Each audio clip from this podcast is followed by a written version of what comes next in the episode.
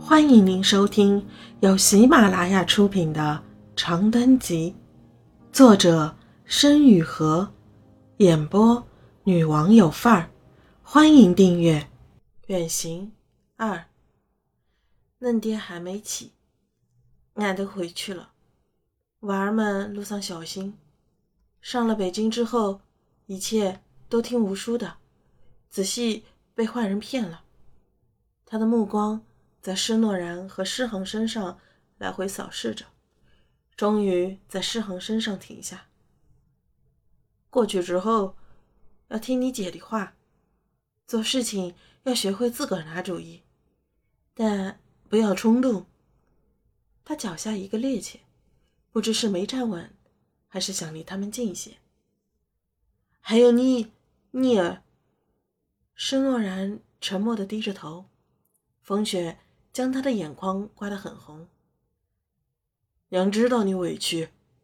宋小芳吸了吸鼻子，那张肥胖的脸像水豆腐皮一样微微皱起，显出一点似笑似哭的滑稽神色。娘知道你心里头难受，时间紧，没来得及准备你的衣裳，你莫怪，也别恨你爹。他虽然……总之，俺们都是为你好。一片雪花沉沉的打湿了申诺然的睫毛，冻得他浑身战栗，像只落水的猫一样猛地眯起眼。在他模糊的视野中，足尖所踩着的白色逐渐融化蔓延，将宋小芳和整个北流渠牢牢箍住，通通化作三伏天晌午的日光那样炽烈的虚无，在积石。湿土、灶烟和砖坯的气味里，他不知道要说什么，也不知道要向谁说，只好努力压下那一股从脚心直穿天灵盖的酸苦，木然的问：“我的呢？”北流渠的风雪和麦田没有回答他。列车驶过弯道，有倚窗假寐者猝不及防地在车窗上磕了脑袋。于是，悠长的汽笛中便夹杂了车厢深处此消彼长的抽泣和咳嗽声。吴许刚盘腿坐在下铺，正颤颤巍巍地用塑料叉子搅和泡面，同时撅着嘴朝面桶里的一片红油吹气，登时洒出几滴汤汁。那煞有介事的神情使施诺然感到讨厌。狼藉臭腻的过道对面，施航。正正襟危坐在床角，时不时瞥一眼吴许刚手里的泡面，在难以忽视的牛肉面的香气里，一阵阵咽口水。航子，过来！石诺然在下铺床头招手，远处传来餐车列车员兜售午餐的声音。落入人群后，溅起阵阵嘈杂。石航很听话地挪了挪屁股。仰着脸，小声问姐姐：“什么事？”施诺然没应他，确认似的摸了摸他的后脑勺，继续朝着窗外发呆。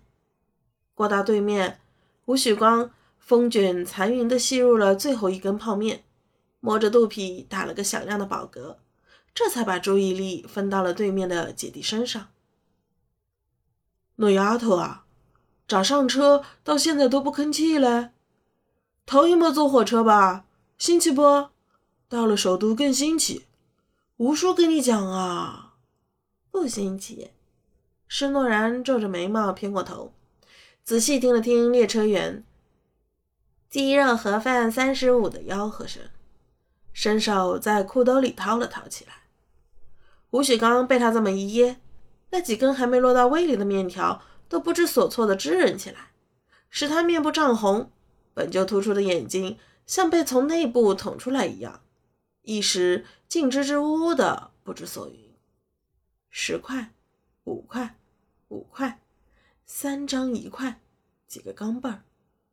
施诺然轻轻叹了口气，准备从床下掏一掏编织袋，取点盘缠给诗航买份饭吃，却在弯腰向下探行囊的时候，被诗航一把拽住了袖子。又咋啦？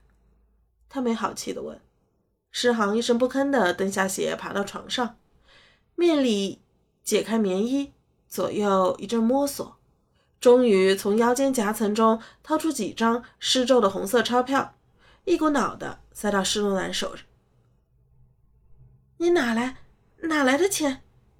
施诺然惊得瞪大了眼睛，连忙压低声音接过钱，两手在施航身上一阵揉捏检查。娘给的嘛。诗航鬼鬼祟祟的挠了挠头，皱着鼻子任由他搜刮。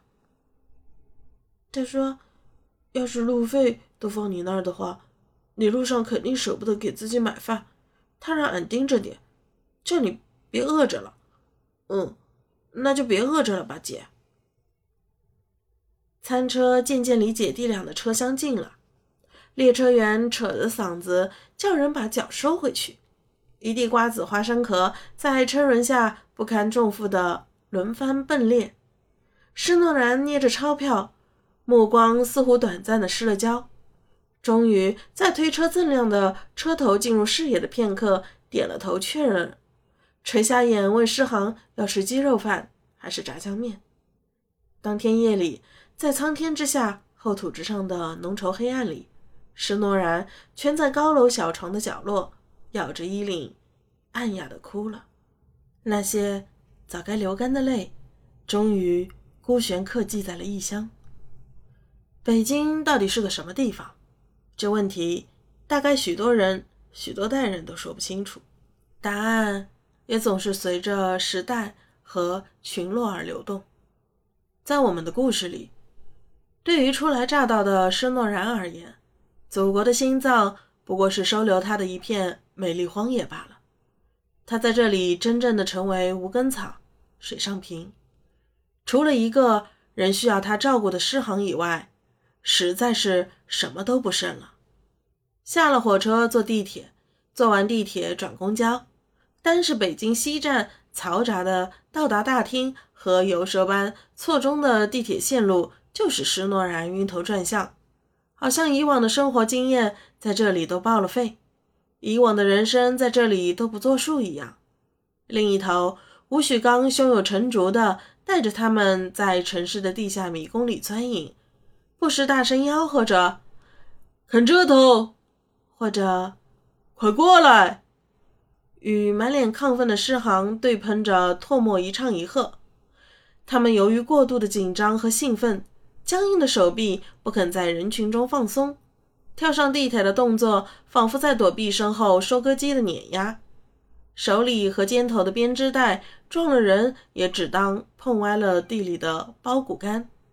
于是，沿途不断招来隐蔽的白眼和烦躁的叹息。施诺然的脸上一阵红一阵白，想替人道歉又开不了口，恨不得立即原地化作一缕风消散了。好歹能冲散他们身上的汗味。听众朋友，本集已播讲完毕，请订阅专辑，下集精彩继续。